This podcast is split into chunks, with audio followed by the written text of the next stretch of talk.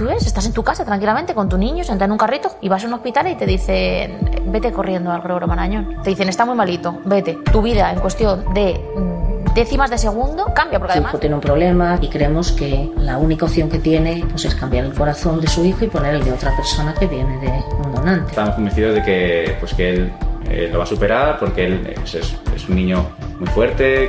Tú sabes que para que tu hijo viva tiene que morir otro. Hola Jesús, soy Cristel de la ONT. Tengo buenas noticias. Tenemos un corazón para el niño de la urgencia cero. Ya, pero hay una parte de mí y se acuerda de los padres. No puedo evitarlo. Es que no puedo evitarlo. Que esos padres hayan sido generosos y nos han dado esperanza, ¿sabes? Y a cambio de nada. Hola Madrid, muy buenos días. Miguel Delta India Romero Sierra Lao. Vuelo trasplante en acceso 240 de la estrella. Me llamo equipo médico a bordo.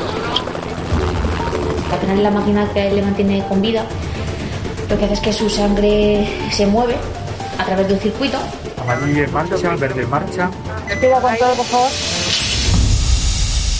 Es un niño que está conectado con la vida y su mirada comunica y su mirada dice estoy aquí y aquí estoy luchando.